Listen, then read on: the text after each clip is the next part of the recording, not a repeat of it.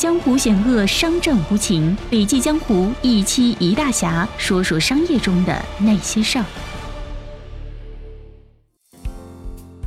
亲爱的听众，你好，这里是笔记侠，我是晴天，欢迎收听今天的内容。如何在一家内容公司从零搭建一支技术团队呢？那么接下来我们来一起听一听得到 APP 联合创始人、产品技术负责人快刀青衣的分享。今天我跟大家讲的是如何在一家内容公司搭建起一支技术团队。一支技术团队的搭建也是一个从零到一的过程，我就是那个零。我作为这家公司第一个跟产品技术沾点边的人，第一次来到逻辑思维时，这里就七个人在办公。当时一开门，门把手掉了。第二天我去帮他们修门把手，但是饮水机又坏了。后来陆续修过电脑、电风扇，装过路由器。所以当罗胖和托布花邀请我入伙时，我的想法很单纯：要不我就加入吧。他们看起来确实挺需要我的。在不久后，当我告诉他们要招一个程序员时，他们俩看我的眼神充满了惊讶与悔恨。托布花脱口而出：“原来你不会写代码呀？”一般情况下。这么和一个产品经理聊天，很容易没有朋友的。现在大家可以理解这家公司的技术基因有多么缺乏了吧？在我看来，招程序员就像谈恋爱一样，在很多人中间找到一个对上眼的人，需要你飞去他的城市，需要你不停的在微信上问他想好了没有。当他拒绝你，对你说你是个好人，你公司是个好公司，但是。我们不适合的时候，你会有一种心如死灰的失恋感觉。你们肯定会觉得我说的太夸张，你们也需要这样吗？你们公司这么出名，罗胖这么出名，还有这么多用户，程序员一定哭着喊着抢着来吧？其实，事实上根本不是。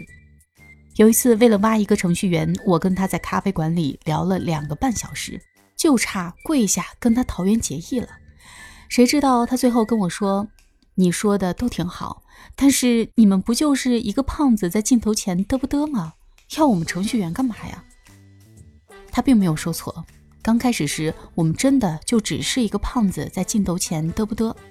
但是就好像火箭发射一样，在早期可以只靠内容的人去点火和升空，但是要想摆脱地球引力，冲出大气层，就必须有一支强悍的技术团队。我们对未来的判断很丰满，但是现实却很骨感。作为一家内容公司，在搭建技术团队时，会遇到各种各样的问题，大到薪水高低、编程语言选 Python 还是 PHP，小到加班有没有泡面吃、健身房里能不能洗澡，都要考虑。三年来，我最大的感触就是，上述问题都不算问题。搭建一支技术团队，归根结底就是一个问题。在一个内容公司，如何让技术人员有存在感？我会从三个关键词展开来说明这个问题，分别是透明、自驱和协作。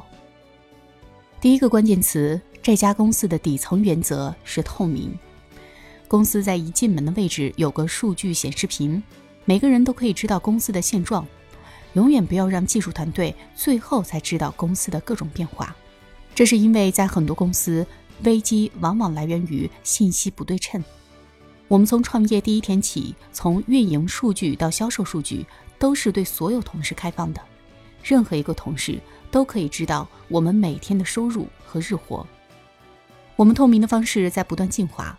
最早期就是每天的数据汇总发到微信群里，然后我们有了数据系统，可以在后台查看。再然后有了例会直播，每周二的晚上八点。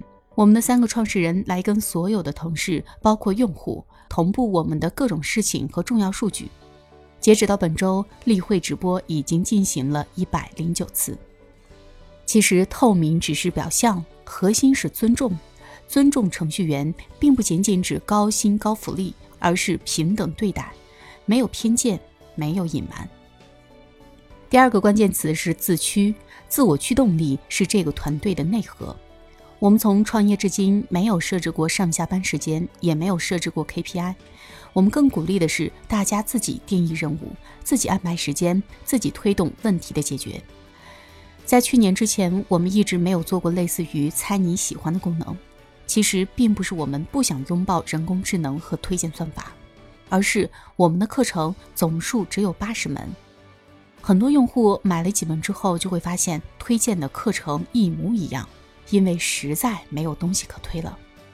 去年年中，我们从淘宝的首页算法组挖来了张志博，也是得到推荐算法的负责人。他一入职，发现自己的推荐池只有八十多门课。不满足于现状的他，在公司内部来回跑动，推动产品团队、运营团队、内容团队、财务团队和其他的技术小组纷纷动起来，用两个半月的时间，把得到首页猜你喜欢的颗粒度从八十门课变成了两万多篇课程内容，也做出了大家现在用到的任何未购买课程都可以任意学五篇的功能。我们在招聘时经常说的一句话就是要招成年人。成年人的意思就是不用别人盯着，会驱动自己完成更高的目标。那么自驱是不是就是自己在公司内想做什么就做什么，为所欲为呢？当然不是。第三个关键词是协作。协作这个词其实早就烂大街了，越是协作差的团队，越会把协作挂在嘴边。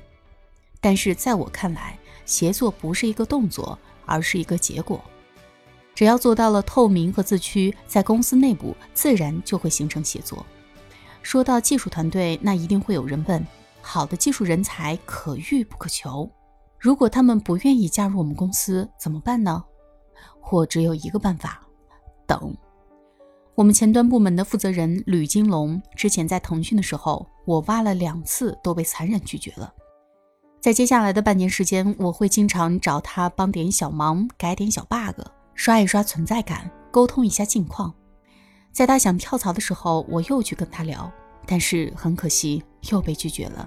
他去了高德，当时特别绝望，但是仍然不能放弃。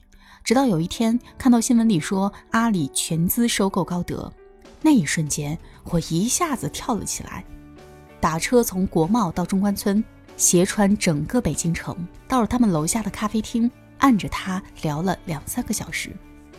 压垮骆驼的最后一根稻草是我的一句话，我说：“阿里和腾讯的企业文化差距这么大，既然你都打算面对这么难的挑战了，为啥不试一试跟我一起创业呢？”最后他答应了我，一直到今天，我们二十二个人的前端团队都是他一手搭成的。我心目中的名单上还有一些人，真的，我希望他们在现在的岗位上发展的顺利，一切都好。但是我愿意等，我有着做一个优秀备胎的修养和素质。对于创业团队来说，找人这件事情应该随时随地、每时每刻都在做。这就是我今天跟大家分享的，在一个内容公司如何能搭建起一支强悍的产品技术团队。好了，今天的音频分享就到这里，感谢收听，我们明天见。